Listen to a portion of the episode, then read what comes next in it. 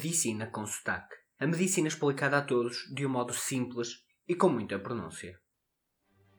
Após alguns dias de interrupção, estamos de volta aos episódios regulares deste nosso podcast Medicina com sotaque. No último episódio falamos de constipações e cá estou eu, não constipado, mas com o nariz tapado. Assim, já não chega este sotaque peculiar, ainda vão ter um podcast anasalado. Hoje vamos ter um episódio um pouco mais interativo. Assim, ponham-se no local que vos permita concentrar e imaginar. Vou-vos colocar num cenário que me aconteceu no outro dia. Sendo que vocês já têm noções básicas do ABCDE e das causas reversíveis de paragem cardiorrespiratória, já vão compreender melhor e saber como atuar. E aproveito para vos partilhar um pensamento.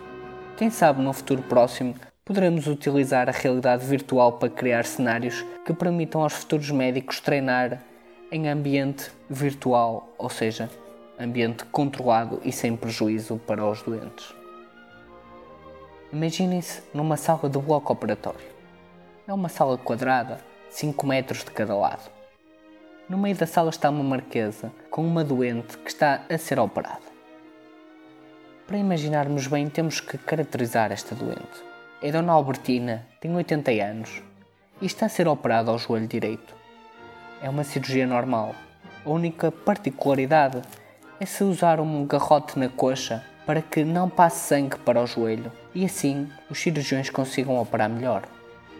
A Dona Albertina já está anestesiada, com uma anestesia que as pessoas chamam de epidural, apesar de não ser este o nome, mas que no fundo é uma anestesia dada através de uma injeção nas costas e que tira a sensibilidade mais ou menos do umbigo para baixo. Portanto, na zona onde está a ser operada, não sente rigorosamente nada. Vocês estão situados perto da cabeceira da Dona Albertina, ou seja, atrás da cabeça dela. Ao lado do braço esquerdo da doente tem um soro que está a correr na veia da doente. À vossa direita tem a máquina de anestesia. Esta máquina tem muitos monitores que nos dizem coisas como a respiração, o oxigênio, as tensões, a velocidade do coração, entre outros. Atrás de vocês tem um carro de anestesia, que é como se fosse uma estante com muitas gavetas. Lá tem quase tudo, desde os remédios que possam precisar até aos mais variados instrumentos anestésicos.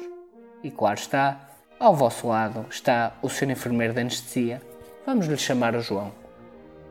Está tudo a correr bem nesta cirurgia. A anestesia em si é muito semelhante a pilotar um avião, ou seja, o início e fim, que correspondem ao levantar e ao aterrar, são os momentos de maior stress. E depois são horas de aborrecimento, mas segundos de terror. Mais uma vez, tal como nos pilotos de aeronaves, quando tudo corre bem é um aborrecimento, mas se há algum problema no ar, é um terror. E pronto, lá estamos nós na nossa sala com tudo a correr bem. Volta e meia ouvimos o aspirador da cirurgia, nada de especial. E subitamente.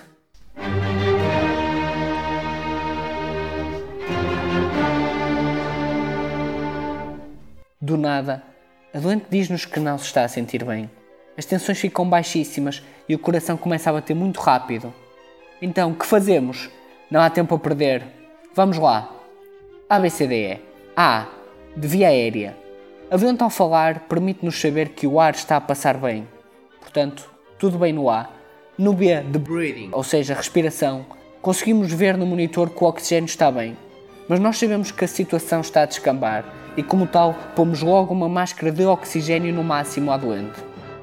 No C de circulação, já tínhamos detectado um problema, as tensões baixas e o coração rápido. Então, a primeira coisa a fazer é pôr os choros a correr mais rápido para ajudar as tensões a subir. Ao mesmo tempo, pedimos ao Sr. Enfermeiro um remédio para que as tensões aumentem. O C estamos a tentar corrigir, mas ainda não está corrigido. Entretanto, passamos para o D, de disability, que em português costumamos traduzir como disfunção neurológica. Sabemos que a doente não se estava a sentir bem. Quando reavalio perguntando-lhe como ela está, ela mal me responde, ou seja, está a piorar. No entanto, eu presumo que este agravamento da consciência se deve às tensões terem ficado tão baixas que chega pouco sangue à cabeça. E finalmente no E de exposição, mas que nós sabemos que inclui tudo o resto, Temos o açúcar no sangue, que podemos medir, e a temperatura. Estava tudo normal. Como vos disse, no E entra também tudo o resto, e aqui procuramos outras coisas que nos possam ser importantes. Quando olhei para a cirurgia e perguntei o que tinham feito diferente, disseram-me que abriram um garrote. Olhei de imediato para o recipiente do aspirador e estava cheio de sangue. Pedi de imediato que voltassem a colocar o garrote e pedi ao ser enfermeiro que ligasse para o laboratório para pedir sangue. Assim, o que aconteceu aqui foi que os cirurgiões decidiram abrir o garrote sem avisar. Ao abrir o garrote da perna, o sangue foi parar ao joelho, que estava a ser operado, e assim o sangue saiu para fora do corpo, tendo sido depois aspirado. Isto levou a uma grande e muito rápida perda de sangue, o que fez com que as tensões baixassem e o coração bateu mais rápido para tentar compensar estas tensões baixas. Como já tínhamos pensado antes, a diminuição da consciência da doente foi por haver pouco sangue, o que fazia com que não chegasse à cabeça. Assim, o que nos aconteceu aqui foi um dos Hs, dos nossos 4Ts e 4Hs, que era o H de hipovolémia. Aqui corrigimos a situação rapidamente, antes de avançar para a paragem cardiorrespiratória.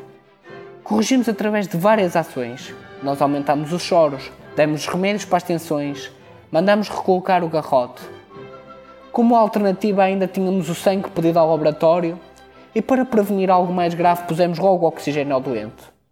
E com estes segundos de terror imaginários, terminamos este nosso 17 episódio de Medicina com Sotaque. E como de costume, Mandem as vossas críticas, comentários, sugestões para medicinaconsotaque.gmail.com